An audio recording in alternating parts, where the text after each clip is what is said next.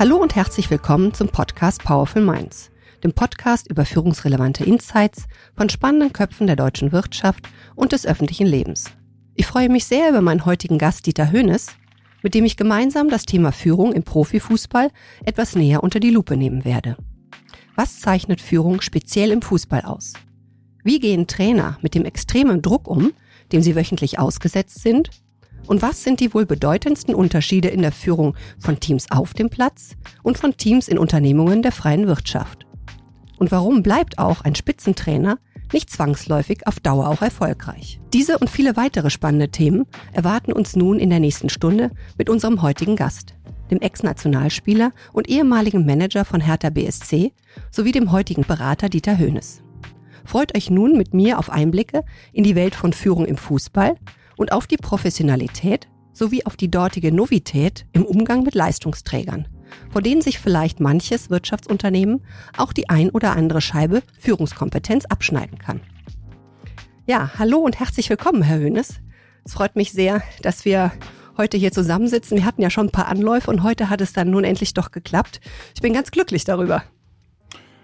Ich freue mich auch. Dankeschön. Wie Sie ja wissen, habe ich in den letzten 15 Jahren viele Führungspersönlichkeiten begleitet.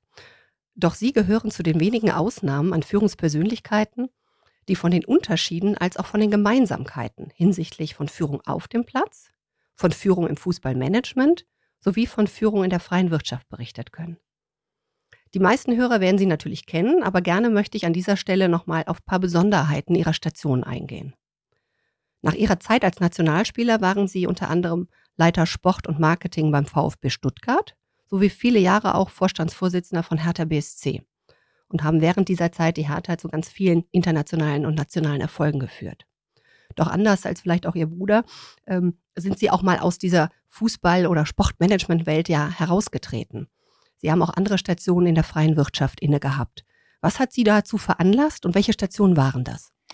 Ja, zunächst war es so, dass ich äh, äh, nach meiner aktiven Karriere oder eigentlich bevor ich äh, meine Ka Karriere beendet habe, mich schon frühzeitig äh, damit beschäftigt habe, was passiert nach dem Fußball, denn die Zeit nach dem Fußball ist viel länger als die Zeit während des Fußballs.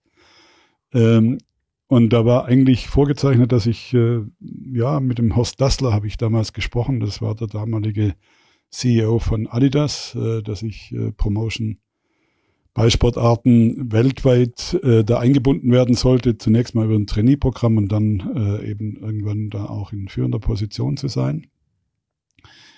Ähm, dann kam aber der äh, CEO äh, von Commodore, unserem damaligen Sponsor, äh, und hat mir eine Stelle angeboten als Sportmarketingleiter äh, bei Commodore, einem Com Computerunternehmen, ist bekannt durch C64, mhm. also das war so, waren so die Anfänge der Heimcomputer. Und äh, mich hat daran gereizt, dass ich weder von Marketing eine Ahnung hatte, also ich wusste nur, dass es nicht mit CK geschrieben wird. Und äh, auch Computer waren, war völliges Neuland mhm. für mich. Das war 1987.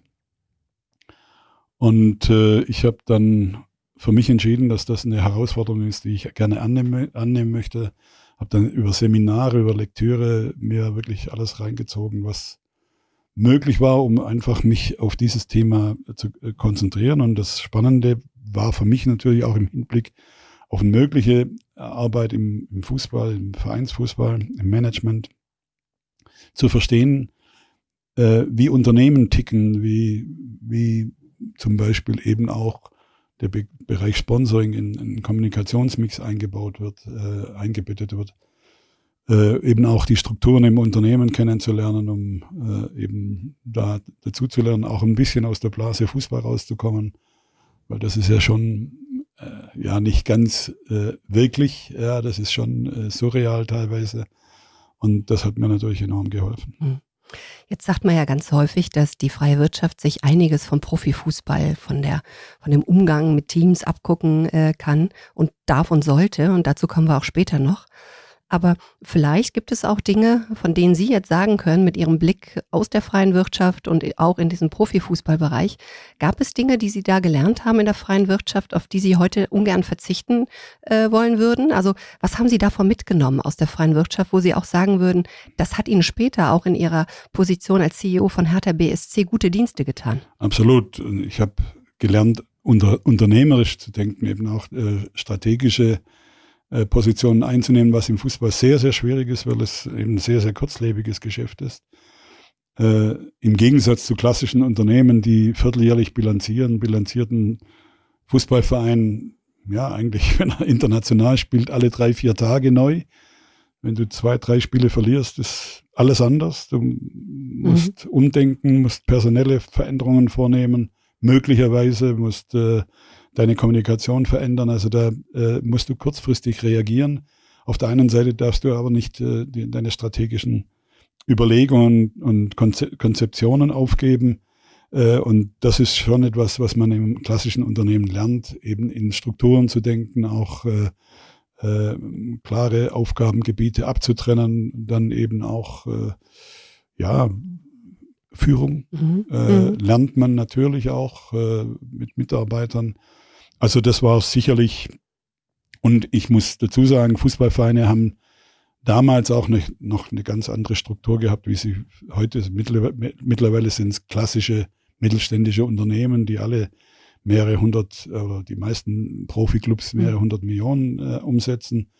Damals waren es noch 15, 20 Millionen D-Mark. Also das war schon ein anderer, äh, ein anderes Unternehmen. Äh, das heißt, es war schon notwendig, da ein bisschen mehr Professionalismus äh, einzubringen in, mhm. in den Fußball. Also damals war es sicherlich so, dass der Fußball von den klassischen Unternehmen gelernt hat. Ah, ist interessant, weil heute, wir kommen ja, wie ich eben schon erwähnt, wir kommen sicherlich noch darauf, dass ähm, die, die freie Wirtschaft bestimmt auch einiges jetzt von dem sehr professionalisierten Fußball und äh, Spitzensport ähm, auch lernen kann. Wenn Sie jetzt mal so, äh, wir kommen ja heute noch auf äh, viel auf Teams zu sprechen. Wenn mhm. Sie jetzt mal so ganz spontan denken, was sind so die gravierendsten Unterschiede, wie Teams in freien Wirtschaftsunternehmen geführt werden und Teams im Profisport? Muss ich dazu sagen, mhm. es ist natürlich schon eine ganze Weile her, dass ich äh, im Unternehmen tätig war.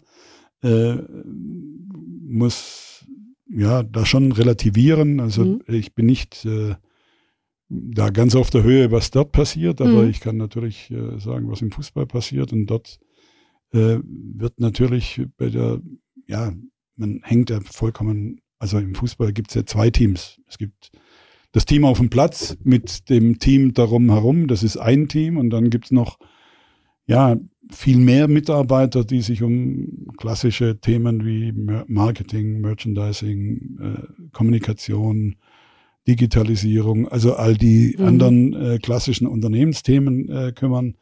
Äh, aber äh, was natürlich auf dem Platz passiert, ist da schon sehr, sehr intensive Betreuung der Spieler. Äh, teilweise wird es ja auch als zu viel betrachtet. Äh, aber man kommt da nicht aus. Also man hat gar keine Chance, äh, dort weniger zu machen, äh, eben auch in der, in der ja, psychologischen Betreuung. Mittlerweile kommt Videoanalyse dazu. Also es ist sehr viel Digitales dabei. Spezialistentraining. Also mhm. es ist äh, eine sehr, sehr intensive äh, ja, Betreuung der, der, der Mannschaft. Sie haben ja auch eben gesagt, dass der Fußball sich schon sehr professionalisiert hat in den letzten Jahren. Mhm. Und ähm, auch hatten Sie erwähnt, dass das ja alles kleine mittelständische Unternehmen geworden sind. Und äh, ich würde sagen, das sind schon sehr erfolgreiche Wirtschaftsunternehmen. Wenn man jetzt hier, nun sitzen wir beide hier gerade in München, in Bayern, das sieht zwar keiner, aber wir tun das rein physisch. Mhm. Ähm, und äh, deshalb muss man einfach mal Bayern München auch nennen als sehr erfolgreiches Absolut. Wirtschaftsunternehmen. Aber auch Real Madrid, Juventus Turin, das sind schon alles große Clubs, die wirtschaftlich sehr erfolgreich sind. Ähm, jetzt möchte ich nochmal auf diese Teams eingehen. Und Sie sagten auch, die Teamstrukturen sind heute anders wenn ich mir jetzt auch nicht nur in der Recherche, aber so natürlich Sportteams angucke, so ist das sehr strukturiert und sehr professionalisiert auch in der Struktur. Wir haben einen Trainer, wir haben immer einen Co-Trainer an der Seite, der ihm als Sparringspartner zur Verfügung steht. Wir haben einen Teambetreuer, ja, so einen Mannschaftsbetreuer, mehrere, mehrere, mehrere ja, ja, natürlich. Und ja, es gibt, also na, früher war es so, als ich noch mhm. selbst Spieler war, ist man mit einem Mannschaftsbus ins Trainingslager gefahren. Heute sind es zwei, weil die Betreuer so viel Platz in, einnehmen. Ja, nein, es, es ist einfach so. Da gibt es einen Torwarttrainer, da gibt es einen Stürmertrainer. Ja. Also es ist äh, mittlerweile eben ein Team geworden, das äh, fast Mannschaftsstärke hat oder Mannschaftsstärke mhm. hat. Äh, ohne das kommt man heute nicht mehr aus. Und wie gesagt, Videoanalyst, äh, das ist einer, der eben die Dinge, die der Trainer dann vorträgt, eben visuell eben auch vorbereitet, äh, um das zu unterstützen, was der Trainer äh, eben verbal mhm. äh, rüberbringt. Da werden Situa spezielle Situationen eben aufgenommen und eben äh, seziert in, in einzelne Abschnitte, um den Spielern noch mehr zu veranschaulichen, was sie richtig oder was sie falsch machen, was der Gegner macht. Aber wenn man sich das doch mal zu Augen führt, dass die Spieler so gut begleitet werden, ne? nicht nur vom Trainer, der wiederum Sparringspartner hat, sondern von mehreren Teambetreuern, von Videoanalysten, die sie wirklich auf das Spiel vorbereiten, dann reden wir auch noch von einem großen professionellen Betreuerteam für die physische als auch psychische äh, ähm, äh, Dienstleistung oder Betreuung von diesen Spielern. Das findet man so in der freien Wirtschaft nicht. Das muss man tatsächlich so sagen. Und dennoch wird ja von beiden, also wir reden von Teams in der freien Wirtschaft, als auch von den äh, Profiteams ähm, Höchstleistung gefordert. Warum glauben Sie, findet man das in der freien Wirtschaft nicht? Wieso? Oder ist das vielleicht sogar ein Patentrezept, dieses rundum sorglos Betreuungspaket, das diese Höchstleistung überhaupt erst ähm, möglich macht? Möglicherweise, wobei ich glaube schon, dass da ein kleines, kleiner Unterschied ist. In, in vielen Unternehmen gibt es ein Produkt äh, und äh, da wird natürlich auch viel in die Produktentwicklung äh, äh, investiert. Das Pro Produkt im Fußball sind Menschen, äh, die äh, auf dem Platz Leistung bringen müssen. Und äh, da wird natürlich auch sehr, sehr viel investiert. Also ich glaube, äh, so eine Situation wie im, im Einzel- oder auch im Mannschaftssport, wo, wo der Mensch so eine große Rolle spielt, äh, das gibt es vielleicht in klassischen Unternehmen nicht. Äh, das, das muss man vielleicht schon ein bisschen unterscheiden. Trotzdem kann ich, kann ich mir vorstellen, dass man das natürlich verbessern kann. Also, ja. Wobei man natürlich jetzt auch immer mehr äh, natürlich äh, auch die Gewissheit hat oder die Bestätigung findet, das ist schon das Humankapital ist die Ressource, auch wenn man mit Produkten arbeiten. Absolut. Irgendjemand muss ja die Geräte bedienen, die IT bedienen und Dinge möglich machen. Ne? Also man könnte durchaus mal darüber nachdenken, auch diesem Team so eine Betreuung zukommen zu lassen. Ja, wir wollen, also ich bin natürlich ein bisschen vorsichtig, äh, wir wollen da jetzt nicht die Besserwisser sein. Also das ist, äh, das ist jetzt nicht äh, unsere, das, unsere Aufgabe. Ich, ich sage es nochmal, da fehlt mir auch der, mhm. der konkrete Einblick jetzt im Unternehmen. Es ja. hat sich doch einiges getan, äh, mhm. seit ich da tätig war. Und deswegen bin ich da eben etwas zurückhaltend, aber äh, auf jeden Fall äh, im Fußball hat sich gezeigt, ohne diese ja, Rundumversorgung bist du nicht mehr, nicht mehr mhm. konkurrenzfähig und äh, möglicherweise ist das tatsächlich auch übertragbar. In Führungstrainings reden wir ganz häufig auch über eine Führungspersönlichkeit.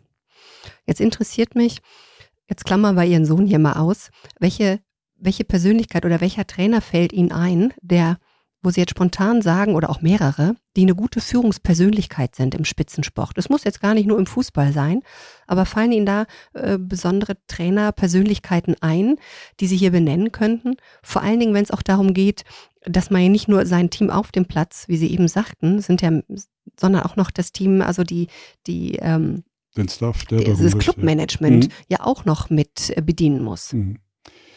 Also man muss da immer unterscheiden. Es gibt äh, der Trainer bedient nicht das Clubmanagement. Mhm. Das Clubmanagement sind, sind im Grunde um zwei Führungsebenen. Das, ist, äh, das eine ist der Trainer mit seinem Trainerteam, der die Mannschaft führt.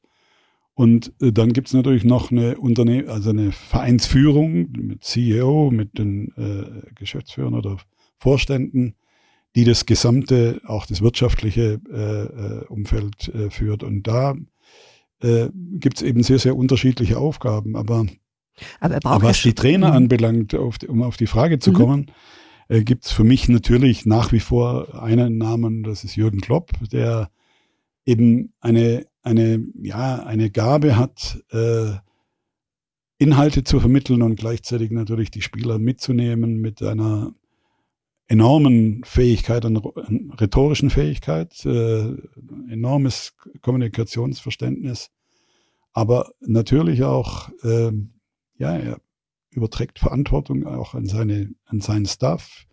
Er umgibt sich mit starken Leuten, nicht mit schwachen Leuten, um eben dann mehr zu glänzen, sondern er hat starke Leute um sich herum. Also das macht er schon exzellent. Mhm. Und würden Sie sagen, das sind, Sie haben jetzt die, die rhetorischen Qualitäten oder die kommunikativen Qualitäten gerade herausgegriffen. Also das sehen Sie als eine ganz wichtige, äh, als ein ganz wichtiges Asset, wenn man Sportteams auf, führt. Auf jeden Fall. Mhm. Du musst die Mannschaft mitnehmen können. Du musst sie mhm. erreichen. Du musst äh, ihnen äh, ja auch Stärke vermitteln. Äh, es ist, es ist äh, häufig so. Ich habe in meiner lang, langjährigen Karriere viele Spieler gesehen, äh, die unglaublich talentiert waren, aber wo es den Spielern selbst oder eben auch den jeweiligen Trainern nicht gelungen ist, ihre Potenziale komplett abzurufen. Und äh, das ist eben wirklich eine herausragende Fähigkeit eines guten Trainers, eben da, genau das zu beherrschen. Ich, wenn ich an meine Zeit als Spieler zurückdenke, da gab es einen Trainer, der ist Udo Lattek, äh, den hatte ich vier Jahre lang als Trainer. Wir sind in den vier Jahren dreimal deutscher Meister geworden. Äh, der war kein großartiger Taktiker oder dass man sagen könnte, okay, der war wirklich, äh, der war im reinen Fußballtechnischen den anderen voraus, aber er hat eine unglaubliche, ein unglaubliches Händchen für die Mannschaft gehabt, die Mannschaft mitzunehmen, der Mannschaft Stärke zu vermitteln, äh, eben auch jeden Einzelnen äh, stark zu machen. Und das ist im Grunde genommen äh, die, die wahre Kunst eines Trainers. Mhm. Jetzt haben wir bei unseren Recherchen ist uns aufgefallen, dass Trainer ganz häufig, ähm, häufiger als, äh, als Führungskräfte in der Wirtschaft, unpopuläre Entscheidungen treffen müssen. Vor allen Dingen, wenn man sich überlegt, dass wenn man in der freien Wirtschaft arbeitet, ein Team lange an einem Projekt und die arbeiten alle gemeinsam. Aber wenn es dann auf den Tag ankommt, das, das Produkt zu launchen oder irgendwas, da werden nicht, da wird nicht eine Handvoll Mitarbeiter ausgesiebt und die müssen auf der Bank sitzen. Im Fußball ist das ja wöchentlich so, dass diese unpopulären Entscheidungen auch getroffen werden müssen. Und welche besondere Kompetenz, vielleicht auch da noch als zu Erweiterung zu den Kompetenzen, die Sie eben genannt haben, braucht man dafür noch? Braucht man da eine höhere Resilienz? Ist man da widerstandsfähiger, dass man ständig auch solche Entscheidungen treffen muss? Ja, das auch. Äh, aber ich glaube, man braucht Glaubwürdigkeit, äh, weil es ist wirklich schwierig für einen Trainer am Freitagnachmittag zu sagen, ihr 20 fahrt mit. Im Moment sind es 20, früher waren es 18. Äh, zu meiner Zeit waren es sogar noch 16. Äh, die kommen dann mit ins Trainingslager, die anderen bleiben zu Hause, schauen sich das Spiel dann bei Heimspielen auf der Tribüne oder im Fernsehen an. Und äh, dann am nächsten Morgen, am Samstag früh, äh, wenn, er, wenn die Spiel Spielerbesprechung ist, äh, sagt er von den 20, neun, also ihr seid zunächst mal draußen. Die, die elf mhm. spielen, das ist sehr, sehr schwierig. Das ist auch schwierig, äh, da nicht äh, den Spieler zu verlieren, äh, den einen oder anderen, der, den man die ganze Woche stark gemacht hat und dann eben am Samstag gesagt, aber du hast, super trainiert, aber die Woche bist du nicht dabei. Das ist ein, ein, ein, ein das gibt es, glaube ich, nirgends äh, außer im Sport oder insbesondere im Mannschaftssport. Äh, und das ist äh, schwierig zu handeln. Äh, da muss man ja, das, das, ich weiß auch, dass das den Trainern unheimlich schwer fällt, solche Entscheidungen zu treffen, aber die sind notwendig. Und äh, die Kunst ist dann, den Spieler nicht zu verlieren und ihm eben auch das Gefühl zu vermitteln, dass er zum Team gehört, dass er ein ganz wichtiger Bestandteil des Teams ist, dass er mit seiner Trainingsleistung auch dazu führt, äh, dazu beiträgt, dass dass äh, die Mannschaft erfolgreich ist, weil, weil er die, äh, die, die Kollegen fordert im Training. Aber es hat ja nicht nur eine psychologische äh, Komponente, sondern es hat ja auch eine wirtschaftliche Komponente, weil die Verträge meistens leistungsbezogen sind. Das heißt, eben auch, eben wenn einer spielt, bekommt er äh, mehr Prämien oder Einsatzprämien wie einer, der eben auf der Tribüne sitzt oder, oder, oder eben auf der Bank sitzt. Und äh, das zu handeln ist, ist sehr, sehr schwierig. Es gibt aber gar auch kein Patentrezept, sondern das ist dann tatsächlich, ja, die Kunst, äh, mhm. damit zu spielen, damit umzugehen und natürlich dann in anderen Situationen den Spieler, der sich dann eben auch korrekt verhalten hat, äh, dann auch zu belohnen in verschiedenen Situationen, dann eben auch an die zu denken, die äh, lange auf der Bank gesessen sind. Jetzt haben Sie eben auch gerade Jürgen Klopp als eine herausragende Führungspersönlichkeit erwähnt und der mit Sicherheit viele von diesen Kompetenzen, die Sie eben auch aufgezählt haben, alle miteinander aufweist. Warum reicht es dennoch nicht, ähm, wenn man all diese Kompetenzen innehat, ein guter Redner ist, motivational extrem stark und auch dieses, dieses, dieses Wabonspiel zwischen ich motiviere dich, trotzdem muss ich dich äh, heute mal auf der Bank lassen, äh, immer sein Team zu erreichen. Ähm, und jetzt ist nicht nur Jürgen Klopp, nehmen wir jetzt auch mal Jogi Löw jetzt gerade, mhm. die, wo wir das Thema hatten. Warum hat es am Ende bei Dortmund beziehungsweise als Nationaltrainer für Jogi Löw dann eben doch nicht mehr gereicht? Gibt es sowas wie so einen Abnutzungseffekt von Führungsqualität im Fußball? Definitiv. Und, und, wie kommt es dazu, dass sich das abnutzt? Es kommt dazu, also ich lasse mal meinen Nationaltrainer draußen, mhm. weil der relativ, relativ ne? selten, mhm. selten Kontakt mit den Spielern hat. Also, äh, aber ein Vereinstrainer äh, in der Regel wird sagen wir, sechs, sieben Mal in der Woche trainiert. Das heißt, er hat sechs, sieben Mal in der Woche eine Ansprache an die Spieler zu halten, wo er Dinge vermittelt, äh, Einzelgespräche, die er führt, dann eben die, die Videoanalysen, wo eben auch auf einzelne Dinge eingegangen wird. Also auf dem Trainingsplatz, dann eben natürlich auch im äh, im äh, Computerraum, wo, wo, wo die ganzen Analysen vorgenommen werden. Dann die Mannschaftsbesprechung vorm Spiel, die Spieltagsanalyse danach. Das ist ein Haufen Kommunikation. Also es ist unglaublich viele Interaktionen äh, äh, und da neigt man natürlich auch. Du kannst ja nicht jedes Mal etwas Neues einfallen lassen. Da neigt man auch zu Wiederholungen. Und das äh, ist natürlich so, dass äh, da ein gewisser Abnutzungseffekt entsteht.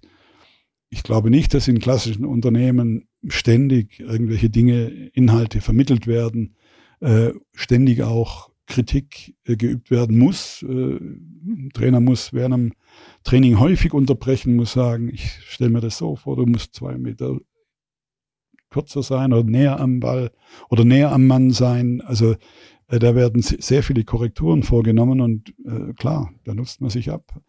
Also es gibt da nur zwei, zwei mhm. Möglichkeiten, den Trainer irgendwann mal auszutauschen oder eine höhere Fluktuation in der Mannschaft zu haben.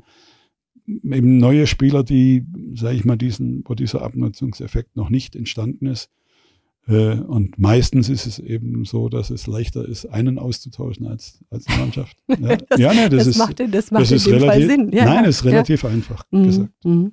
Ja, das erklärt das natürlich. Ne? Die, die große, die Intensität der Interaktion ist natürlich da eine ganz andere. Mhm. Da kommen wir auch nachher nochmal zu, ähm, dass auf der einen Seite ein Fußballtrainer natürlich viel, viel mehr, also stärker interagiert, viel, viel mehr weiß, viel, viel näher dran ist. Aber das führt halt natürlich auch dazu, dass gewisse Abnutzungserscheinungen halt einfach auftreten. Ich würde ja. mich, mich, mich interessiert vor allen Dingen jetzt auch nochmal die, die Autorität im Umgang mit, mit so Alpha-Tieren. Ne? Wir haben, wenn man jetzt mir überlegt, Jürgen Klopp hat mal gesagt in einem Zitat, das fand ich ganz spannend, ich wollte immer Trainer werden, aber gestört hat mich, dass ich glaubte, so extrem abhängig von der Mannschaft zu sein. Und auch im Eishockey sagt man, äh, die Macht, ähm, die Macht sitzt in der Kabine. Und wenn wir uns jetzt heute mal den doch sehr jungen noch mit 34 Jahren jungen ähm, Julian Nagelsmann anschauen, ähm, da sitzen 22 Multimillionäre ihm gegenüber. Oder weiß nicht, wie groß ist das Team von Bayern München? Das wissen Sie ja, besser als ich. Ne, auf jeden Fall. Und 25, 25 genau, Multimillionäre sitzen ihm gegenüber. Wie schafft es denn ein so junger Trainer oder überhaupt Trainer, ja, nicht nur ihn rausgreifen, einen Haufen Multimillionäre und Alpha-Tiere mit stellenweise dem dreifachen Gehalt zu führen? In der freien Wirtschaft haben wir das eigentlich eher andersrum, ja? ja, also das Gehalt spielt jetzt da, glaube ich, äh, eine untergeordnete Rolle, aber es ist vollkommen richtig. Im klassischen Unternehmen verdient der CEO mehr als, äh, als umgekehrt. Mhm. Als, als sein Team.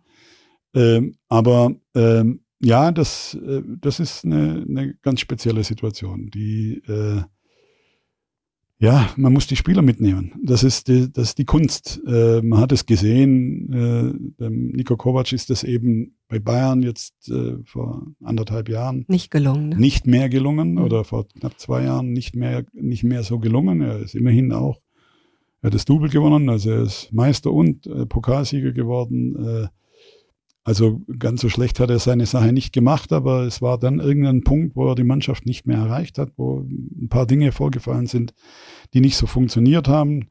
Und äh, dann kam äh, ein neuer Trainer mit Hansi Flick. Jetzt muss man dazu sagen, dass Bayern München natürlich auch geprägt ist von Persönlichkeiten, die auch ein, selbst ein hohes Verantwortungsbewusstsein haben. So Leute wie Kimmich, wie Müller, wie Neuer, wie Lewandowski und wie sie alle heißen, Goretzka. Äh, die, denen war klar, dass sie jetzt selbst auch in der Verantwortung sind und äh, dass sie jetzt liefern müssen. War das sie, so? Also die war das ja, dann auch defin ganz definitiv. Mhm. Also das muss man ganz klar sagen. Äh, das ist äh, schon auch eine Teamleistung gewesen. Äh, ich glaube nicht, dass sie wirklich gegen Nico Kovac gespielt haben, aber es war eben möglicherweise so, dass sie nicht mehr die letzten fünf Prozent mhm. herausholen konnten. Und das hat mit Kopf zu tun. Das ist auch kein bewusster Prozess, dass man ganz bewusst gegen einen Trainer spielt. Das kommt in ganz wenigen Fällen vor, aber, äh, aber es gelingt eben nicht mehr, die letzten fünf Prozent äh, zu holen, die eben notwendig sind, um wirklich dominant zu sein. Und äh, das, äh, ja, ich sag's nochmal, das ist die Kunst eines Trainers, genau das zu erreichen. Ähm, und deswegen spielt natürlich die Kabine eine große Rolle. Da würde ich gerne noch mal ein Frage. Stück weit tiefer einsteigen. Das ist so die Macht ähm, äh, des, äh, also der, der, Job des Führenden in den Händen der Geführten. Das ist schon ganz besonders beim Fußball. Das heißt nicht, dass es das in Wirtschaftsunternehmen nicht gibt. Ähm, das gibt es auch, dass sich Teams gegen ihre Vorgesetzten ähm, stellen. Wahrscheinlich ähm, ist es einfach nicht so transparent wie in diesen, bei der Anzahl von Bundesliga-Vereinen, wo man einfach so eine hohe Transparenz hat und natürlich äh, gute Informationen darüber bekommt. Aber es ist nun mal auch sehr auffällig beim Fußball, dass das durchaus das eine oder andere Mal vorkommt. Auch da gibt es ein interessantes Zitat, haben wir wieder von Julian Nagelsmann gefunden, als er noch bei Leipzig war. Da hat er gesagt, du hast keine Chance, wenn die Spieler nicht auch für dich spielen. Und wenn es dann anstrengend wird, dann schaut ein Spieler auch mal raus und sagt sich dann, laufe ich jetzt für den da draußen oder laufe ich nicht mehr mit? Und wenn sie dann nicht mehr für dich mitlaufen, dann kannst du als Trainer auch mal deinen ersten Rollkoffer packen. Das fand ich so ein lustiges Zitat von ihm. Das heißt, die Spieler können auch, sie sagten das eben, also passiert schon dann und wann mal auch bewusst gegen den Trainer spielen. Jetzt hat man natürlich, äh, ist man vertraglich ein bisschen fixiert, so vertraglich zumindest fest im Sattel, aber ähm, die Spieler können den Trainer durchaus ähm, auch mal ins Wackeln bringen. Ähm, was mich hier besonders interessiert, führt man denn anders, wenn man weiß, dass die, die man führt, einen auch rauskicken können? Oder orientieren sich Spieler nicht auch dann ganz besonders an den Leistungsträgern, um denen zu gefallen. Und wie gefährlich ist das, wenn die gefallen wollen? Also wenn sie jetzt wissen, hm, so ein Müller, der hat da schon auch eine besondere Stellung, ähm, den muss ich irgendwie einfangen. Ist das nicht auch gefährlich und hindert ihm das an der, an der Entscheidung? Also äh, das ist ein Spagat.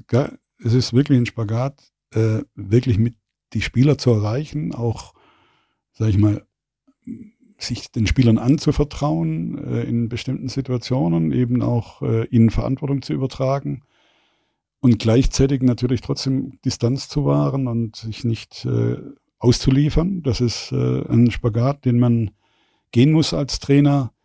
Äh, hier kommt aber natürlich auch noch ein Aspekt äh, mit dazu, das ist die Vereinsführung. Es geht nicht nur um Spieler und Trainer, sondern es geht um eine Vereinsführung, die dann natürlich auch vielleicht dem einen oder anderen Spieler klar macht, pass mal auf, also äh, äh, wir haben, wir sind komplett überzeugt von dem Trainer, äh, ihr könnt da machen, was ihr wollt, aber äh, wir werden den Trainer behalten. Es ist äh, häufig eben auch erfolgreich äh, durchgezogen worden. Es gibt auch Beispiele, wo das nicht funktioniert hat, aber äh, also das, das entscheidet nicht nur, entscheiden nicht nur die Spieler und es entscheiden nicht nur äh, der Trainer, sondern es gibt äh, natürlich eine Vereinsführung und da ist Führung gefragt, äh, eben auch äh, Kontinuität zu wahren, nicht beim, beim ersten Widerstand, der von den Medien kommt, der vielleicht auch von den Zuschauern kommt oder eben auch von den Spielern kommt, da gleich umzufallen, wenn man überzeugt ist, dass man einen richtigen Trainer hat. Äh, manchmal sind es eben auch Umstände, die äh, dazu führen äh, und die muss man auch bewerten. Also das ist ein sehr, sehr komplexes Thema. Das, deswegen äh, sage ich nochmal, klar, äh, es ist eben genau die Kunst, das richtige Mittelmaß zu finden, Nähe zu den Spielern zu bekommen und trotzdem die notwendige Distanz oder eben auch die Autorität zu behalten, äh, die notwendig ist, um eben auch Teamentscheidungen zu treffen, also letztendlich dann auch Führung durchzusetzen. Auch markante zeigen und unpopuläre Entscheidungen Absolut. treffen. Ne? Ist, äh Aber das geht natürlich nur, wenn man wirklich weiß, dass die Vereinsspitze, dass das Vereinsmanagement hinter einem steht. So In dem. Moment, wo, glaube ich, ein Spieler, wo die das riechen, ja, dass der, dass die Vereins, äh, das Vereinsmanagement nicht mehr ganz dahinter steht. Da hat ähm, kein Trainer der Welt eine Chance. Keine Chance. Das muss ne? man ganz klar sagen. Mhm. Inwieweit, das interessiert mich, inwieweit spielen die Medien da eine große Rolle? Schaff, können die es schaffen, tatsächlich da so reinzugrätschen, dass, dass ein vielleicht nicht ganz so souveränes Management, dass die sagen, Mensch, jetzt haben wir uns die, die wirklich wichtigen Medien so äh, unter Beschuss genommen, jetzt müssen wir quasi mal den zum Wackeln bringen, weil sonst stehen ja, wir blöd da? Ja, das passiert ja oft, dass mhm. äh, Druck von den Medien aufgebaut wird, dass dann die Trainerfrage gestellt wird und penetrant die Trainerfrage gestellt wird. Das ist auch ihr Job, weil das gibt Schlagzeilen. Äh, das ist häufig nicht so interessant, über das 1-0 oder das 2-1-Bericht zu berichten, als über Personen. Das ist äh, in der heutigen Medienlandschaft äh, völlig normal. Und äh, das muss man auch wissen, dass das so ist. Und eine starke Vereinsführung ist da immun dagegen. Ja, also die, mhm. die gehen nach eigenen äh, Gesichtspunkten. Ganz klar, wichtig ist natürlich auch, äh, und deswegen muss ein Trainer auch die, die Fähigkeit haben, eben auch, ja, auch die, die Fans zu erreichen. Das ist auch ein, ein wichtiger Faktor. Du musst die, die Fans auf deiner Seite haben, äh, dass sie überzeugt sind von dir, dass sie, dass sie wissen, da ist einer, der kompetent ist, der eben auch mit der Mannschaft etwas erreichen kann. Aber auch mal Widerstand aushalten. Ne? Aber auch mal auch Widerstand mal, aushalten. Gegenwind. Äh, mhm. Weil so weit darf es nie kommen, dass, mhm. dass äh, die Medien entscheiden oder eben auch die Fans entscheiden, weil das äh, zeichnet die großen Clubs aus, dass sie eben unabhängig von dem Druck, der von außen äh, veranstaltet wird. Das haben wir gerade ein ganz spannendes Projekt. Wir betreuen ein, ein Startup, das aber äh, weltweit tätig ist und die rekrutieren gerade aus der ganzen Welt, weil es einfach darum geht, die Besten der Besten zu bekommen und da äh, gucken sie in der ganzen Welt ne, und schauen halt einfach nicht nur nach Deutschland. Was dann aber passiert ist, dass wir natürlich Top-Führungskräfte bekommen mit ähm, ganz unterschiedlichem kulturellen Hintergrund. Und wenn man jetzt auf den Bereich äh, Profisport oder äh, Fußball schaut, dann werden ja auch die Profispieler nach ihrer Spielleistung gecastet und nicht nach ihrem Intellekt oder nach ihrem kulturellen Hintergrund. Aber da wir aus Erfahrung wissen, dass gerade so ein kultureller unterschiedlicher Hintergrund in der Führung auch oftmals wirklich anstrengend ist und ein wahnsinniges Führungs-Know-how bedarf. Wie sieht es dann erst beim, beim Profifußball aus, wenn man dann auch, wie gesagt, ein unterschiedliches Bildungsniveau hat Jetzt haben wir hier in Deutschland vielleicht noch ein sehr hohes Bildungsniveau bei den, bei den Fußballern, muss man einfach so sagen. Auch meine Tochter geht in so eine Leistungssportklasse und unter anderem, wir sitzen ja hier in Bayern auch mit, mit jungen Fußballern vom FC Bayern München. Da, daher wissen wir, dass die extrem Wert auf die Schulausbildung mhm. legen. Aber ähm, nun haben die Vereine ja nicht nur, äh, nicht nur Fußballer aus Deutschland, sondern auch, wie gesagt, mit Bildungsniveau aus ganz anderen Ländern. Mhm. Was bedarf es da an Führungskompetenz in der Ansprache, Zumal die ja alle nicht Englisch als Muttersprache haben. Das kommt ja auch nochmal hinzu. Wenn man so ein wirklich total heterogenes Team führt, wie erreicht man die denn dann? Ja, zunächst muss man natürlich sagen, dass äh, um guter Fußballer zu sein, muss man die Relativitätstheorie nicht neu erfinden. nee. äh, das ist äh, gar keine Frage. Trotzdem sind kognitive Fähigkeiten notwendig, um äh, äh, wirklich erfolgreich Fußball zu spielen. Es gibt ja auch den Begriff Spielintelligenz. Das hat mit äh, Bildung jetzt zunächst nicht sehr viel zu tun. Das hat mit Instinkt, mit Auffassungsgabe, mit äh, natürlich gepaart mit einer Motorik äh, äh, etwas zu tun. Äh, das hat mit peripheren Zehen zu tun. Also das sind äh, viele Aspekte, die, die wichtig sind. Ähm, ich glaube, dass der gemeinsame Nenner eben der gemeinsame Erfolg ist. Und äh, Fußball hat eben auch mit sozialer Kompetenz zu tun, äh, die Spieler eben äh, an ihrem Nerv zu treffen. Dazu ist eben auch wichtig, dass ich mich ein bisschen mit den Spielern beschäftige, mit dem Individuum muss ein bisschen als Trainer auch wissen, wie geht es dem zu Hause, äh, hat er Sorgen. Äh, es ist nicht so, dass er jetzt da neugierig nachfragt, aber eben dann schon auch ein bisschen die Ohren offen hat, ob er irgendwo äh, aus dem Umfeld was hört, wo, wo man, was man bedenken muss. Ähm, ja, also immer wenn man mit Menschen zu tun hat, äh, wie gesagt, ist soziale Intelligenz gefragt und äh, äh, eben dann auch auf die Leute dann auch einzugehen. Die können noch so viel verdienen, die können noch so intelligent sein. Äh, sie haben alle ein Seelenleben und das muss man halt auch, äh, ja, das muss man verstehen. Ich sag mal, Ribéry ist so ein, so ein Beispiel. Also, äh, Franck ist, äh, ich muss sagen, bei mir geht das Herz, auch wenn ich solche Spieler sehe. Der Franck ist sicherlich nicht einer, der äh, Atomphysik studiert hat, aber äh, der spielt mit einer Leidenschaft Fußball mit seinen mittlerweile 37 oder 38 Jahren. Wenn man den noch gesehen hat, wenn er mal äh, alleine, wenn man ihn beobachtet hat, wenn er sich aufgewärmt hat, wenn er nicht von Anfang gespielt hat, mit welcher Leidenschaft der sich schon auf das Spiel vorbereitet und wie der mit den Hufen gescharrt hat, mit 35 noch da reinzukommen, äh, das ist das, was, was den Fußball ausmacht. Und das hat definitiv nichts mit, mit Intelligenz oder Intellekt im klassischen Sinn zu tun, sondern das hat mit Leidenschaft, mit äh, Begeisterung, mit Eigenmotivation zu tun. Und, und dann auch die soziale Kompetenz, diese Leidenschaft zu wecken. Ne? Richtig. Es gibt in dem Zusammenhang ist uns äh, ein Bericht von ähm, Vincente de Bosque in die Hände gefallen. Der hat gesagt, dass er mehr als die Hälfte seiner Arbeitszeit damit verbringt, ähm, ja, den Gedanken, mit dem Gedankenaustausch mit seinen Spielern.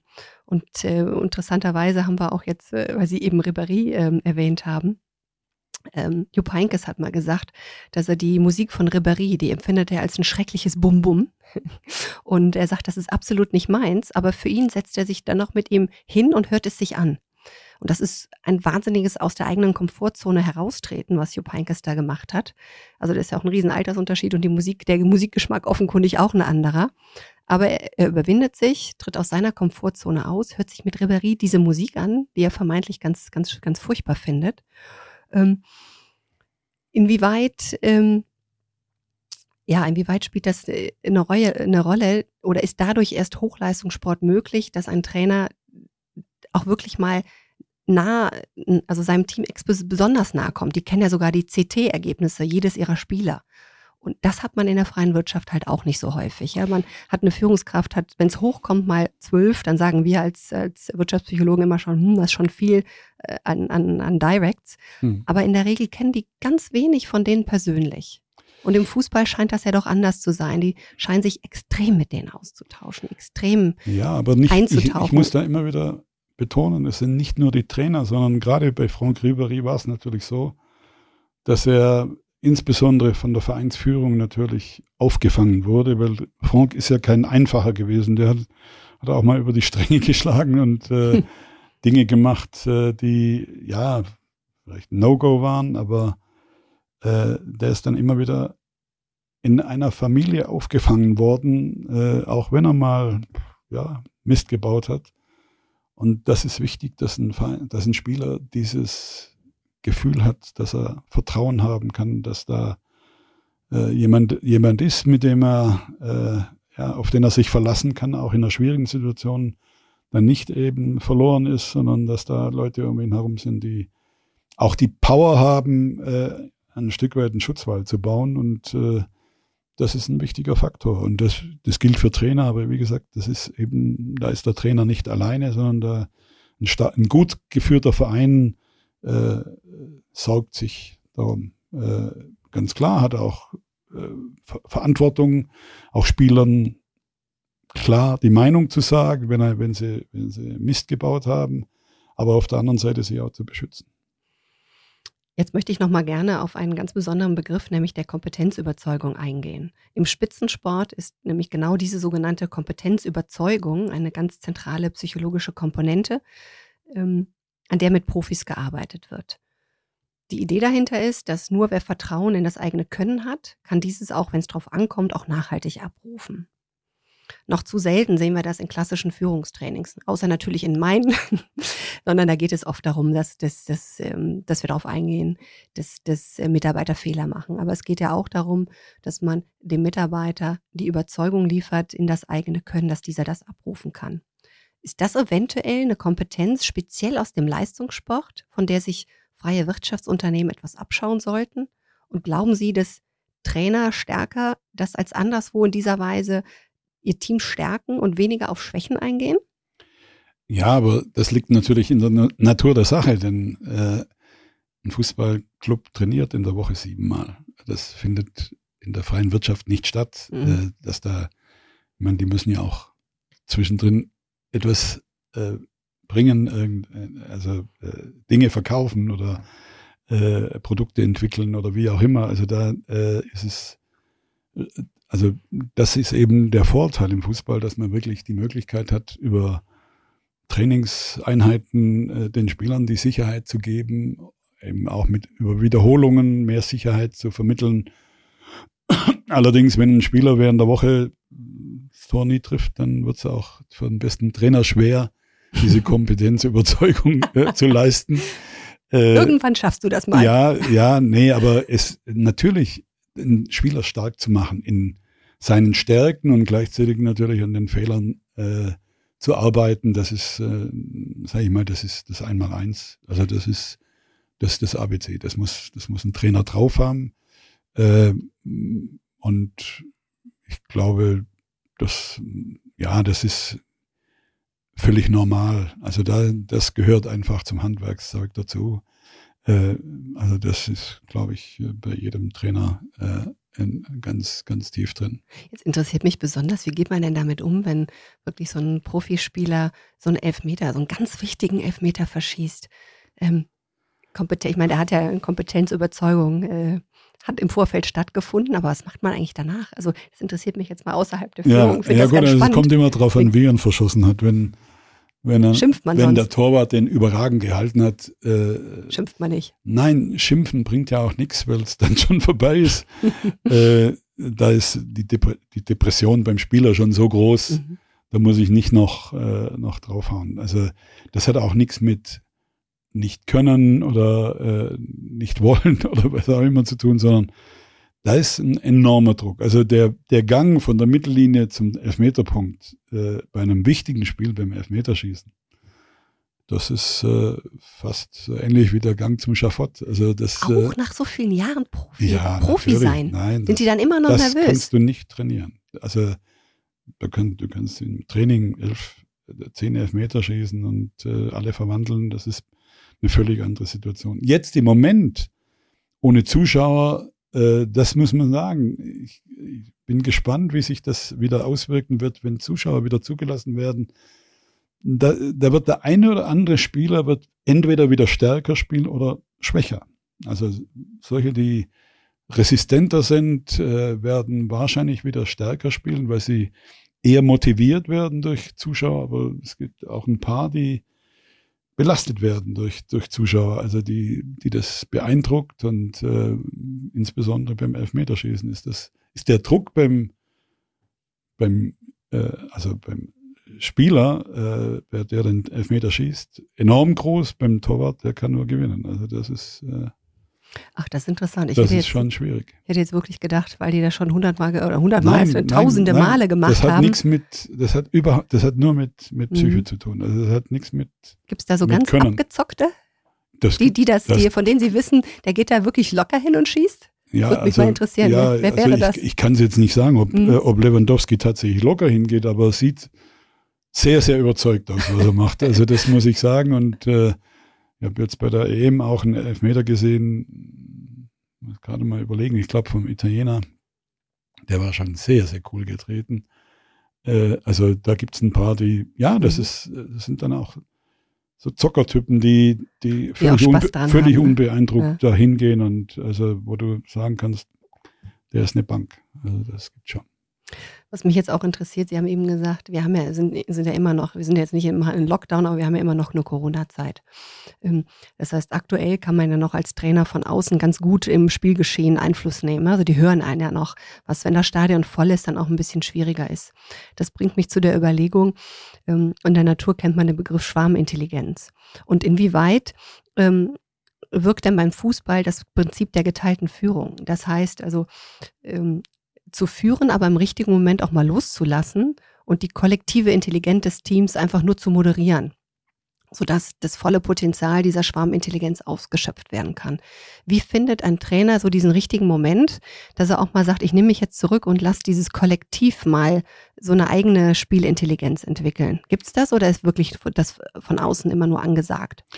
Also die, das gibt es natürlich und das gibt es insbesondere in, in äh, Clubs oder bei Mannschaften, wo es Führungsspieler gibt, äh, die, äh, denen du dann auch diese Kompetenz übertragen kannst. Äh, das äh, ist, hm, ja, da gibt's, ich habe vorher den Udo Lattek angeführt. Äh, das weiß ich aus eigener Erfahrung. Der hat das wirklich perfekt beherrscht. Der hat ein unglaubliches Gespür dafür gehabt, wer übernimmt Verantwortung, wer ist wichtig für mich äh, auf dem Platz. Äh, da gab es, äh, ohne dass ich Namen nennen will, mal eine Situation, da hatten wir so ein bisschen schwierige Phase.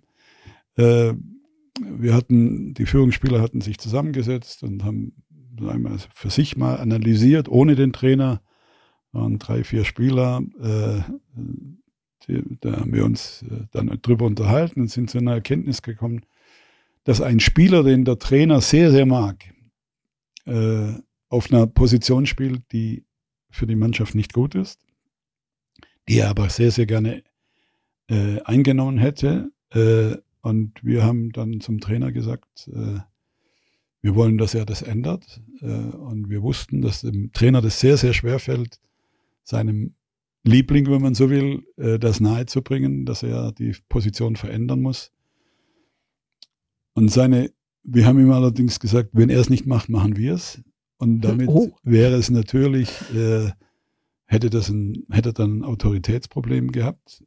Und er hat das dann auf eine unglaublich äh, ja, faszinierende Art gemacht. Er hat so getan, wie wenn er irgendwann nachts äh, eine Eingebung hatte und äh, hat dem Spieler dann äh, gesagt, wenn er nicht auf der und der Position spielt, nimmt er ihn nach einer Viertelstunde raus. Das hat ihm persönlich so wehgetan, dass er das so machen musste. Aber er hat das gemacht, durchgezogen. Wir haben danach, also das nächste Spiel dann gewonnen und die nächsten paar Spiele wieder gewonnen und äh, sind wieder deutscher Meister geworden. Äh, das heißt, er hat genau gespürt, wenn ich das jetzt nicht mache, auch wenn es gegen seine persönliche, sein Gefühl oder äh, war, aber er wusste ganz genau, wir machen das nicht, äh, weil, weil wir was gegen den Spieler haben. Ganz im Gegenteil, der auf der Position, wo er dann gespielt hat, war er vielleicht der Beste der Welt. Äh, dort, wo er gerne gespielt hat, war er einer unter vielen. Und wir wussten, auf der Position hilft er uns mehr. Und äh, das, da hat er ein Gespür dafür gehabt, dass er da reagieren muss. Und das ist die, die Kunst eines Trainers, zu spüren, welche Spieler wollen Veränderungen aus persönlichen Motiven oder weil sie, weil sie über den Tellerrand hinausdenken und äh, das Mannschaftsinteresse im, im, im Blick haben. Und das ist da ist, wie gesagt, Udo Lattek ein Meister seines Fachs gewesen. Äh, da ist sicherlich auch Ottmar Hitzfeld ist so ein Trainer gewesen, der das äh, enorm konnte. Die kollektive Pep, Intelligenz auch genau, wirklich mit genau. einbeziehen. Pep Guardiola mhm. ist mehr der, der wirklich der Künstler, wenn es um taktische Dinge geht, um, um Spieler besser zu machen. Äh, äh, da glaube ich nicht, dass er da seine ganz große Stärke hat. Äh, ich glaube, dass Julian Nagelsmann so ein, so ein Typ ist, der das äh, gut könnte. Der das gut kann. Da sind wir mal gespannt. Aber noch interessanter ist, jetzt werde ich natürlich im Nachgang nochmal nachrecherchieren, wann sie deutscher Meister geworden sind. Und wir sind mehrfach mit, deutscher Meister. Mit, mit Lattek so und wer dann, das wird, das wird welcher Spieler dann auf die, welche Position Nein, gravierend verändert wurde. Da schaue ich doch äh, nachher später mal nach. Darum ging es. Ja. ähm, Sie haben immer mal wieder gesagt, dass die Vereinsführung äh, natürlich mit dem Trainer, also das, das ist nicht nur der Trainer, ne, sondern Verein lebt natürlich, das ist ein riesen, riesen Konglomerat an Positionen, ähm, das ist ein Wirtschaftsunternehmen. Ähm, gerne möchte ich aber nochmal eingehen auf das Spannungsfeld durch Top-Down-Entscheidungen, besonders bei strategischen Entscheidungen. Wir haben jetzt schon häufig über das Spannungsfeld überhaupt zwischen Trainer und Team geredet, aber da gibt es ja auch noch das, wenn langfristig strategische Denke des Vereinsmanagements anders ist als die kurzfristige situative Denke des, des Trainers. Das spielt natürlich besonders bei Entscheidungen von Transfers eine Rolle, bei der Spielerauswahl. Ähm, dass dann sogar eine Top-Down-Entscheidung getroffen wird. Wir haben das in der nahen Vergangenheit gar nicht so lang her, hat man natürlich das bei FC Bayern und Salihamidzic. Ähm, wie geht man dann da als jetzt Vereinsspitze? Sie waren das ja bei Hertha BSC. Wie geht man denn damit um? Wie, wie führt man so einen Trainer dann, äh, indem man wirklich in seine ja, in seine Überzeugung auch mal reingrätschen muss, weil, dass man sagt, das ist einfach langfristig strategisch. Ich verstehe, dass du das für deinen Spielzyklus brauchst und so, was du dir vorgestellt hast, aber wir kriegen das nicht hin. Das ist ja auch ein Riesenspannungsfeld. Und auch als Trainer, wie gehen die denn damit um, dass dann so eine Entscheidung von oben gefällt wird? Ja, zunächst ist es so, äh, das liegt in, auch in der Natur der Sache, dass ein Trainer das nächste Spiel gewinnen muss oder die nächsten drei, vier Spiele äh, gewinnen muss, weil er genau weiß, wenn ich die nicht gewinne, wird der Druck sehr, sehr groß und dann werden alle Aktivitäten oder alle Entscheidungen, die ich tre treffe, unter ganz anderen, unter einer ganz anderen Prämisse getroffen. Äh, und äh, ein Verein muss eben langfristiger denken. Und äh, da gibt's ein Spannungsfeld, das ist äh, ganz klar. Und Wie haben Sie das damals gelöst? Ich meine, das, wir haben ja wahrscheinlich ja, auch Entscheidungen durch Kommunikation. Getroffen. Man mhm. muss äh, versuchen, mit dem Trainer auch eine, eine Ebene zu finden, äh, die teilweise eben auch in den privaten Bereich reingeht. Also im Idealfall ist es so, dass man einfach, man muss nicht zusammen in Urlaub gehen, also das, da, so weit muss es nicht gehen, aber dass man einfach einen regelmäßigen auch Austausch, auch einen privaten Austausch hat, äh, wo man dann eben einfach ja diese, diesen, diese Kluft oder diese, diesen Spagat eben auch überwinden kann. Es gehört eine, ein hohes Maß an Kompromissbereitschaft äh, dazu und äh, weil Sie das Thema Flick und Salihamidzic angesprochen haben, äh, da, das ist, da ist es eben nicht gelungen, diesen, diesen Spagat zu finden oder diese, diesen Mittelweg zu finden. Äh, ich bin der Meinung, in der Öffentlichkeit ist da äh, Salihamidzic zu schlecht weggekommen, denn da gehören schon zwei dazu. Und äh, das ist von beiden Seiten nicht gelungen, diese Geschichte äh, auf, ein, auf einen Nenner zu bringen. Ähm, ohne das geht's nicht. Äh, da wird und dann werden natürlich, äh, dann werden Konflikte entwickelt, dann entstehen Wände, die man nicht mehr durchbrechen kann. Äh, und äh, durch mediale Begleitung bekommt das natürlich eine äh, enorme Verstärkung. Also das, ja, das ist dann nicht mehr zu lösen. Nun sind solche Entscheidungen im Fußball natürlich sehr transparent. Ne? Das findet man in der Wirtschaft jetzt nicht so. Wie ist das denn oder gab es das überhaupt jemals, dass eine Vereinsspitze, das Management eine Entscheidung gegen eine Trainerauswahl von Spielern äh, geführt hat? Und dass dann im Nachhinein aber der der Trainer nicht erfolgreich war und sagte, ja, aber ich, ich brauche jetzt wirklich einen anderen Spieler. So funktioniert mein Spielsystem nicht. Gab es das jemals schon, dass das wieder umgedreht wurde, dass dann das Vereinsmanagement gesagt hat, na gut, ähm, dann beugen wir uns dem. Also gab es das jemals? Ja, natürlich. Also jetzt muss man dazu sagen, äh, zunächst muss der Verein äh, im Idealfall eine Spielidee haben, also eine Vorstellung, wie der Fußball aussehen soll. Danach suche ich mir den Trainer aus, der eben so? genau, ja, ja, natürlich, im, im Idealfall. Ich, ich spreche mhm. jetzt, natürlich äh, ist das kein Wunschkonzert, also es ist nicht so, dass da eine, ein Regal ist, wo ich äh, einfach reingreifen muss und sagen muss, das ist der richtige Trainer. Äh, aber im Idealfall hat der Verein eine Vorstellung, wie sein Fußball aussieht. Äh, dazu sind kompetente Leute da. Beim FC Bayern über 50 Jahre, äh, ob das Franz Beckenbauer, mein Bruder, Kalle Rummenigge, äh, jetzt Oliver Kahn, äh, äh, auch Bratzo Salihamidzic, das sind alles Spieler, die alles mitgemacht haben im Fußball. Äh, die wissen schon, wie Fußball geht. Und äh, dann suche ich mir im Idealfall den idealen Trainer für diese Spielweise aus oder ich möchte meine Spielweise verändern. Das war zum Beispiel, als ich mit Van Gaal äh, äh verpflichtet haben, danach Pep Guardiola, danach äh, eben später äh, wo man gesagt hat, okay, wir spielen erfolgreichen Fußball, wir wollen aber einen etwas attraktiveren Fußball spielen. Das ist dann ganz bewusst, ist dann ein, äh, ein, ein Wechsel, ein Systemwechsel vorgenommen worden. Und danach suche ich mir dann eben auch die entsprechenden Spieler aus. Und das geschieht in der Regel in Abstimmung mit dem Trainer. Aber was nicht passieren darf, ist, dass der Trainer sich Spieler wünschen kann, weil angenommen, das funktioniert nicht, dann hat der Spieler äh, der Trainer zehn neue Spieler geholt. Äh, nach anderthalb Jahren wird der Trainer entlassen. Dann kommt der neue Trainer und sagt, also mit den Spielern kann ich nichts anfangen. Da muss ich jetzt zuerst mal zehn weg, äh, äh wegtransferieren und zehn neue holen. Und äh, das ist äh, eine Spirale, die kein Verein aushält. Das mhm. ist in England relativ lange gemacht worden, wo der Manager, das war, der Trainer hieß der Manager oder heißt heute noch Manager, der eine Doppelfunktion hatte, der gleichzeitig äh, eben die Transferpolitik, aber auch äh, die, die Spielvorbereitung gemacht hat. Äh, und das hat aber schon dazu geführt, dass eben eine hohe Verschuldung äh, entstanden ist. Auch in England sind die großen Clubs mittlerweile so, dass sie die Verantwortung auf mehrere Schultern verteilen. Also äh, das muss man ganz klar sagen. Äh, das ist ein, auch in der Öffentlichkeit eine falsche Vorstellung, dass der Trainer alleine äh, die, die Spielauswahl treffen kann, das, das kann kein Verein verantworten, weil, wie gesagt, dann passiert genau das, was ich beschrieben mhm. habe. Und das kostet in der Regel Geld, weil Spieler, die ich loswerden will, verkaufe ich schlecht. Und Spieler, die ich holen will, muss ich teuer bezahlen. Also entsteht ein Gap, das äh, auf lange Sicht gar nicht Mhm.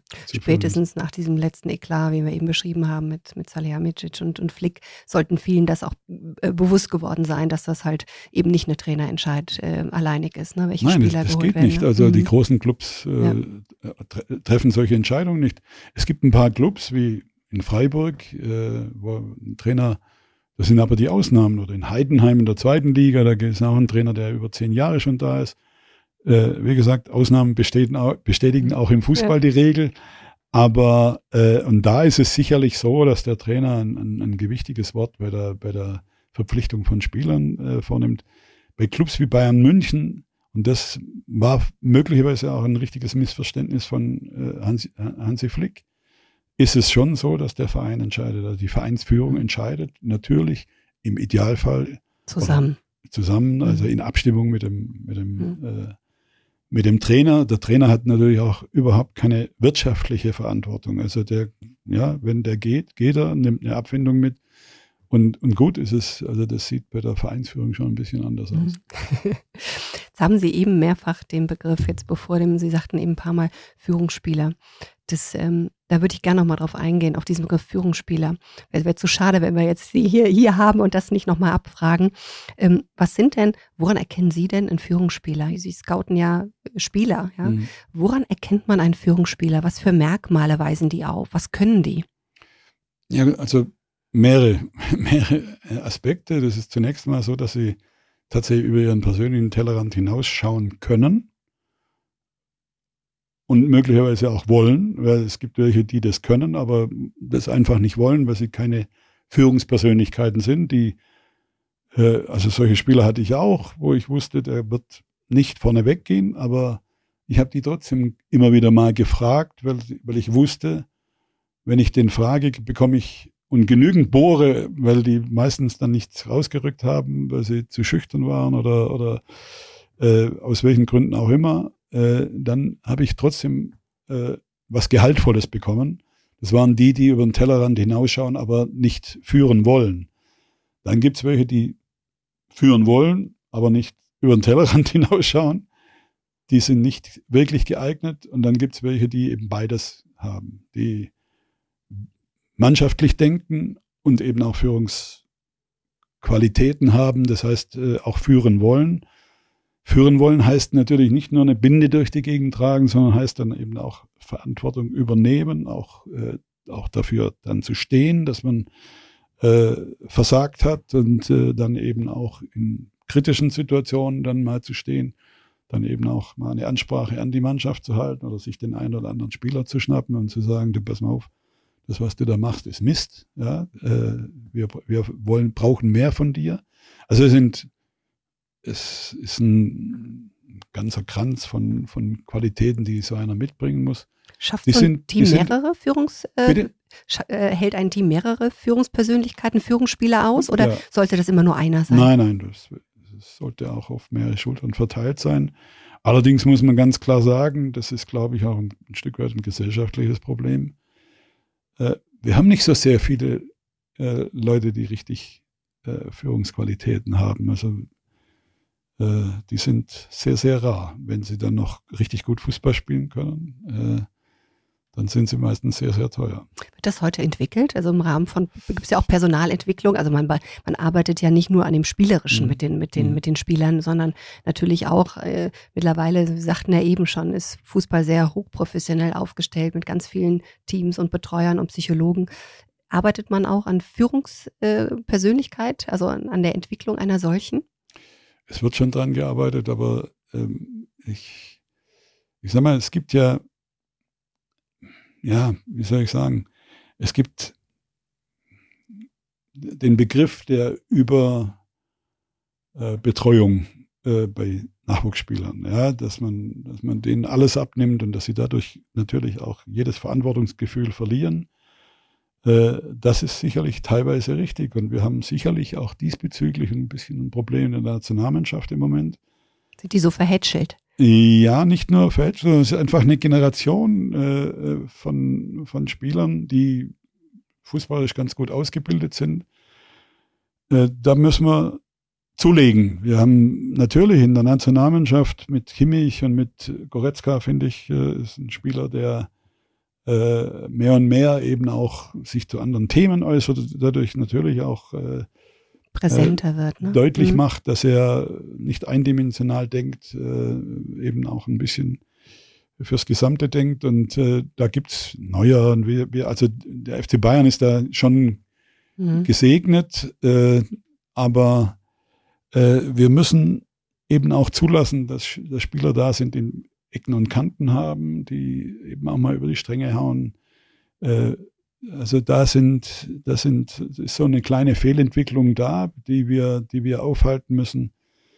Äh, aber äh, ja, es hat viel mit Eigenmotivation zu tun. Äh, äh, ich glaube nicht, dass man, man sagt ja immer, man kann keinen Hund zum Jagen tragen. Also da muss schon der Wille da sein, mhm. eben zu jagen. Und äh, das das ist, glaube ich, ein Stück weit ein gesellschaftliches Problem. Das Ecken und Kanten, das erinnert mich an gemeinsame Gespräche, die wir miteinander hatten. Da sagten Sie mir damals, dass, dass gerade der Profisport oder der Profifußball den einen oder anderen Egoisten auch durchaus gut verkraften kann, ähm, wenn die Mannschaft nämlich wisse, dass dieser Egoist äh, der Mannschaft weiterhilft. Also Egoist ist vielleicht ein bisschen zu viel gesagt, aber einer, der eben nicht konform ist, also der eben mal ja, mal Dinge macht, die eben nicht gehen, wo man sagt, also das sollte einer machen, der die Mannschaft nicht weiterbringt, sollte es nicht machen. Also wenn, so Riberies. Ja, ja, da kann man wirklich ja. auch den Franck wieder als, als Muss er wieder herhalten. Ich, ich habe in Berlin einen gehabt, der hieß Marcelinho. Ja. Äh, der war der, auch so einer. Der war auch so einer. Ja. Äh, aber da habe ich, also da kam es vor, dass der eben, dass ich dann nachts um halb zwei einen Anruf bekam am Donnerstag, also zwei Tage vor dem Spiel, dass der in seiner brasilianischen Kneipe wieder, wieder ein großes Fest feiert. Dann habe ich meinen Pressesprecher hingeschickt. Äh, der sollte den rausholen. Dann hat es dem so gut gefallen, ist der gleich dort geblieben. Aber das war nur einmal. Und äh, nee, äh, aber das macht es gibt macht die Unterschiedsspieler aus, ne? und äh, die dürfen sich eben ein bisschen, mhm. also ich sage, ich habe immer gesagt, alle Spieler sind gleich, manche sind ein bisschen ja. gleicher. Und äh, das sind eben die, die was Außergewöhnliches leisten. Trotzdem äh, ist natürlich eine gewisse ja, Disziplin, eine gewisse äh, in, äh, Integration in die Mannschaft notwendig. Und das haben diese Spieler eben meistens auch drin. Aber äh, da ist es natürlich auch vorgekommen, dass äh, einer oder andere Spieler sich beschwert hatte, der darf das. Mhm. Wie gesagt, wer, wer sorgt dafür, dass wir am Wochenende gewinnen? Wer äh, macht die entscheidenden Tore oder die Zuspiele? Wer sorgt dafür, dass du deine Prämien bekommst? Äh, das ist schon wichtig, die Spieler auch, die anderen Spieler immer wieder dran zu erinnern, dass da eben auch der auch seinen Beitrag leistet für das Gesamte und dass der natürlich auch ein bisschen mit anderen Maßstäben zu messen ist. Also macht es gerade diese Heterogenität und diese Vielfalt exakt, an Persönlichkeiten. Exakt. Ich glaube, das ist genau das Problem, das wir in der Jetzt deutschen gerade, Nationalmannschaft im Moment mhm. haben. Das ist alles so ein bisschen ja, gestreamt, so, so, so, so, mhm. so, so glatt gebügelte mhm. äh, äh, Struktur ist. Ich glaube, das muss wieder ein bisschen, ein bisschen aufgebrochen werden. Ja, spannend. Ähm, Jetzt würde ich gerne nochmal auf Sie persönlich, weil ich das einfach immer wieder faszinierend finde, auch die Bilder mir immer wieder jetzt auch im Vorfeld nochmal angeguckt haben, wo Sie ähm, mit einem Turban tatsächlich äh, ähm, noch ein ganz entscheidendes Tor gemacht haben. Das sind ja legendäre Geschichten äh, von Ihnen. Sie haben 1982 äh, Fußballgeschichte geschrieben. Sie haben beim DFB-Pokalfinale haben Sie mit einer von Müller-Wohlfahrt genähten Kopfplatzwunde, die er dann so mit Turban umwickelt hat, da haben Sie erstmal eine, eine Kopfball-Torvorlage gemacht zum 3 zu 2 und ich glaube, das 4 zu 2 haben Sie dann noch selbst mit dem Kopf reinge reingehauen, reingeschossen. Und das war damals, glaube ich, gegen Nürnberg, ne? Richtig. Ja, ja. genau.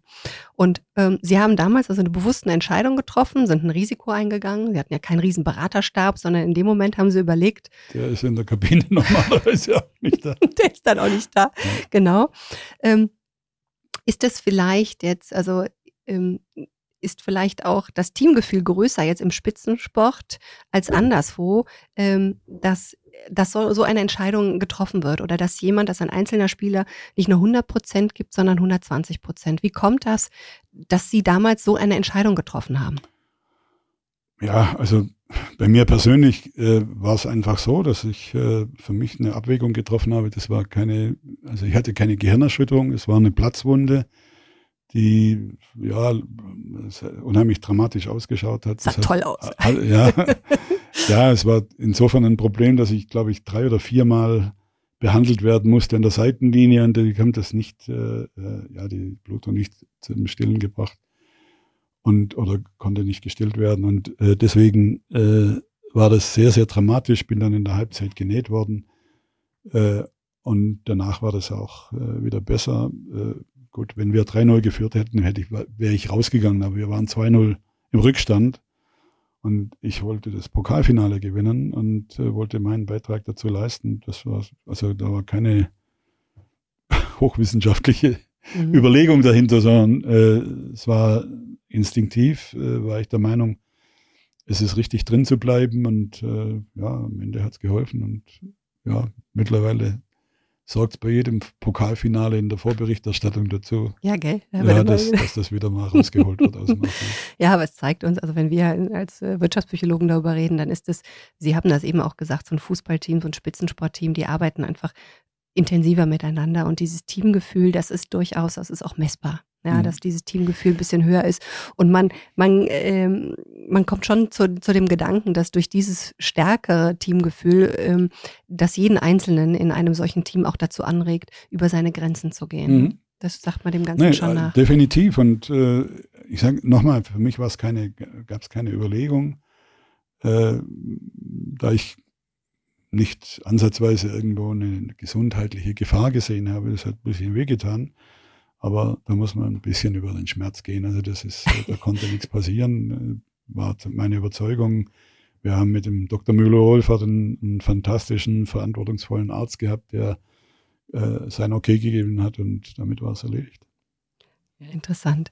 Jetzt möchte ich gerne zum Abschluss, möchte ich gerne nochmal auf ein interessantes Studienergebnis eingehen. In dieser Studie liegt nämlich der ermittelte Wert, also der Mittelwert der Verweildauer bei Trainern bei nur 1,2 Jahren die eines CEOs in deutschen Unternehmen bei 5,1 Jahr. Zudem wird belegt, dass 63 Prozent der Trainerentlassungen auf Erfolglosigkeit beruhen und nur 10 Prozent von CEO-Entlassungen. Wenn man sich das mal so vor Augen führt, dann hieße das ja, dass Trainer stärker mit dem Output in Verbindung gebracht werden als CEOs in anderen Wirtschaftsunternehmen. Die haben es ja so, sozusagen vergleichsweise gemütlich. Wenn man jetzt mal von der Branchenkenntnis absieht, dann könnte man mit ein bisschen zusätzlicher Ironie ja auch mal laut andenken, dass somit ein idealer CEO-Kandidat ein wirtschaftserfahrener Bundesliga-Trainer ist, da dieser ja mit, mit Druck umgehen kann, eng mit dem Team ist und sich zudem mehr für das Gesamtergebnis verantwortlich fühlt. Jetzt ist das ein bisschen. Also wenn Sie, wenn Sie mir einen wirtschaftserfahrenen Trainer nennen können, dann können wir dann darüber reden. Ich mhm. glaube, gerade das, ich habe es jetzt, glaube ich, mehrfach versucht äh, äh, äh, deutlich zu machen. Ein Trainer denkt kurzfristig mhm. und ein CEO auch in einem Wirtschaftsunternehmen muss strategisch denken. Ich glaube, die Fluktuation im Vertrieb äh, eines Unternehmens ist auch höher, weil die eben auch kurzfristige Erfolge vorweisen müssen. Äh, Äh, deswegen äh, ist es auch so, wie gesagt, auch die CEOs in den Vereinen sind längerfristig da, weil, mhm. weil sie eben, sage ich mal, eine strategische Ausrichtung haben, weil sie natürlich auch eine ökonomische äh, äh, Verantwortung haben äh, und sich, sage ich mal, dann eben muss ja auch einer da sein, der die strategischen Personalentscheidungen trifft, zum Beispiel den richtigen Trainer zu holen. Äh, das sind einfach unterschiedliche, mhm. sehr, sehr unterschiedliche Aufgabengebiete. Äh, und äh, das, das liegt dann in der Natur der Sache. Trotzdem mhm. muss ich sagen, ich bin der Meinung, wenn man Überzeugungstäter ist als Verantwortlicher, als CEO oder Sportvorstand, dann muss ich eben auch etwas mehr Kontinuität bei der, beim, bei der Trainerentscheidung äh, äh, haben. Mir werden Trainer oft zu häufig zu schnell entlassen, weil, weil sie dem Druck erliegen der Öffentlichkeit, der, der, der Presse, der Medien, aber natürlich auch vielleicht im einen oder anderen Fall den, bei den Fans.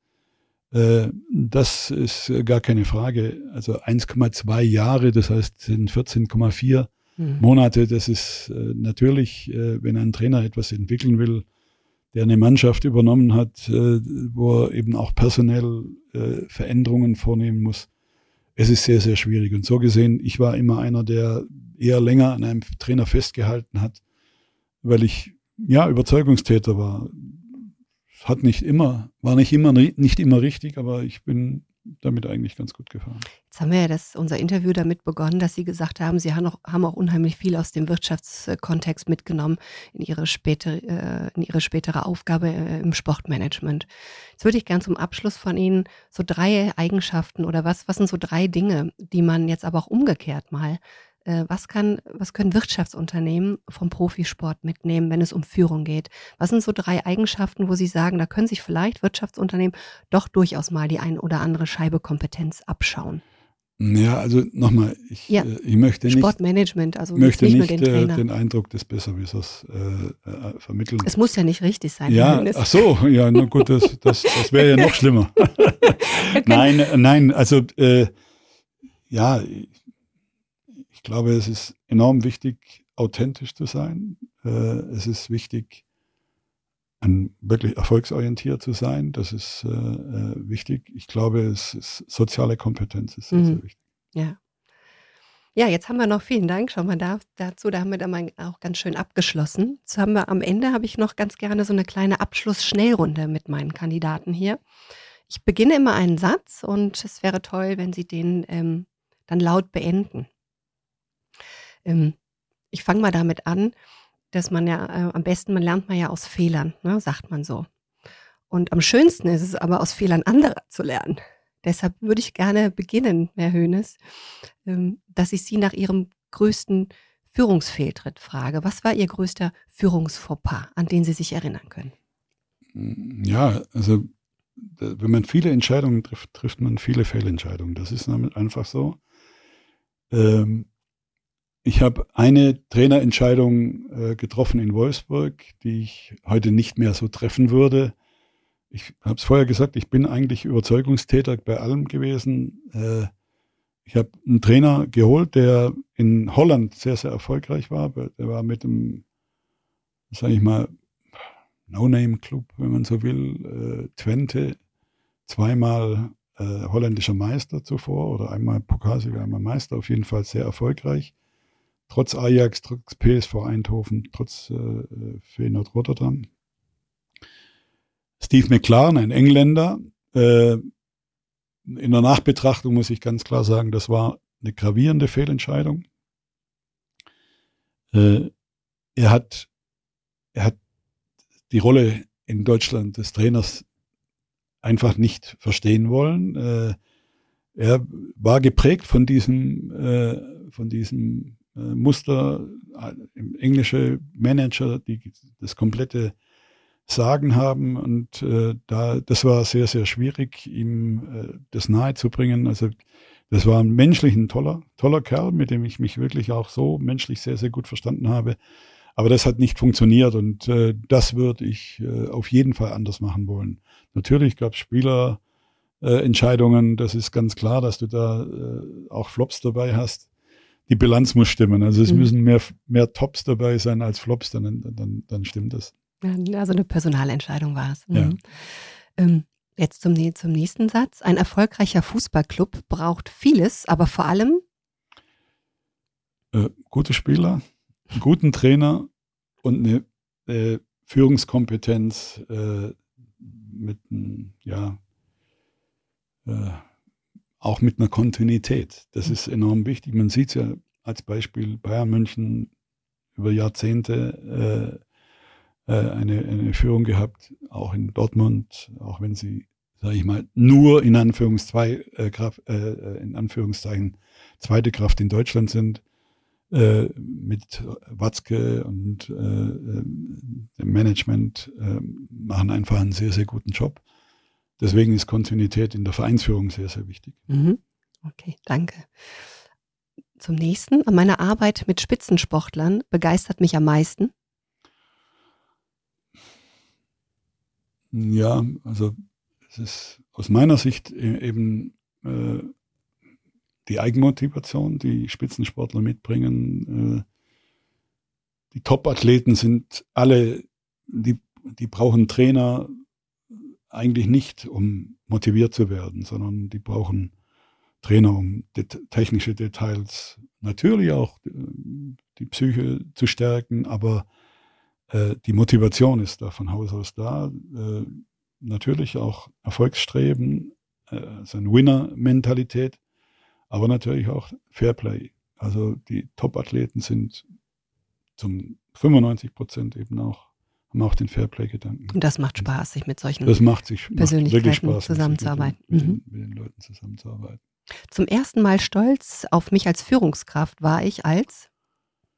Ja, das war, äh, als, als wir mit dem VfB Stuttgart deutscher Meister geworden sind, trotz Bayern München, äh, äh, trotz HSV, die damals, oder Köln oder also Werder Bremen, die damals äh, eben stark waren. War Köln jemals so erfolgreich? Köln war, war, Gott, ich war sag mal, als Kölnerin, war oh mal Gott, oh deutscher Gott. Meister, Mhm. glaube ich, wenn mich nicht alles täuscht. Jetzt müsste ich das als Kölnerin wissen, auch, aber. nein, waren schon Mhm. eine Zeit lang so mit, mit oben dabei. Mhm. Äh, wie gesagt, äh, das war, da ist gerade die, die, das war kurz nach der Wende, also die erste Bundesliga mit den Ostvereinen. Äh, da ist die Bundesliga auch auf 20 aufgestockt worden. Und da sind wir der erste gesamtdeutsche Meister geworden. Mhm. Und äh, das war in einem dramatischen Finale. Also am letzten Tag hätte dort Borussia Dortmund, Eintracht Frankfurt oder wir hätten Meister werden Da können waren alle punktgleich. waren punktgleich oder die Mhm. einen mussten gewinnen. Und Wir Mhm. mussten auf jeden Fall gewinnen. Wir haben dann in Leverkusen gewonnen und äh, ich glaube, Frank äh, Frankfurt hat dann in Rostock noch Federn gelassen. Also wir Mhm. haben im letzten Tag die anderen noch überholt und äh, es, es war ein dramatisches Finale und das, da war ich schon stolz, weil Mhm. äh, wir mit relativ wenig äh, Geld äh, da äh, agiert haben und äh, ja, eine tolle Leistung vollbracht haben. Jetzt meine letzte Frage oder meinen letzten Satz, den Sie bitte noch beenden. Mein größtes Führungsvorbild im Leistungssport ist. Na, das ist, es ist schwierig, weil Vorbild, Vorbild hatte ich keins. Also das muss ich dazu sagen. Äh, auch wenn das, wenn das ein bisschen blöd klingt, aber äh, die Lebensleistung von Uli ist schon großartig. Äh, über so eine lange Zeit äh, mit, äh, mit einem solchen äh, Erfolg immer wieder neu motiviert zu sein, immer wieder neu Erfolg zu haben, muss ich schon sagen, hat er natürlich zusammen mit Kalle Rummenigge, mit Franz Beckbauer, mit Karl Hopfner und wie die, äh, die Mitstreiter alle hießen, äh, jetzt natürlich jetzt zuletzt auch Dresen und wie, sie, wie, wie, wie die Leute alle heißen, äh, haben da wirklich einen, einen tollen Job gemacht. Das ist schon eine, schon eine Ja. fantastische Leistung. Ja. Ich weiß, wovon ich rede, weil das immer wieder die Motivation aufzubringen, nach so vielen Erfolgen immer wieder noch einen draufzusetzen, noch mal einen draufzusetzen, muss ich sagen. Aber es ist nicht so, dass er mein Vorbild war, weil Mhm. wir sind viel zu unterschiedlich jetzt äh, von, von den Typen, wobei in den Grundzügen sind wir uns auch sehr, sehr ähnlich. Also wir wollen beide Erfolg. Wir Mhm. wissen, dass Erfolg nicht von alleine kommt, dass man hart Ja. dafür arbeiten muss. Ja, wir sind natürlich auch dementsprechend erzogen worden. Also äh, ja, genau. ja, es gibt ist ja gar nicht blöd, ne? Also aus, eben aus, eingangs, das ist blöd, ihn zu benennen. Das ist ja, ja das, blöd, das wenn klingt ein bisschen komisch, aber ich muss ganz ehrlich sagen, wenn die, die das ist Leistung, schon großartig, was er, ja. was er da geleistet hat. Ja, vielen Dank, Herr Hönes. Es war ein tolles Gespräch. Ich bedanke mich äh, recht herzlich dafür. Es hat Spaß gemacht. Ich hoffe, Ihnen auch. War sehr schön. Ja, und dann hören Alles wir uns gut. das später mal gemeinsam an. Ja, genau. Ihnen noch einen schönen Tag. Dankeschön. Ebenfalls. Danke. Tschüss. Um keine Folge zu verpassen, abonniert gerne diesen Podcast.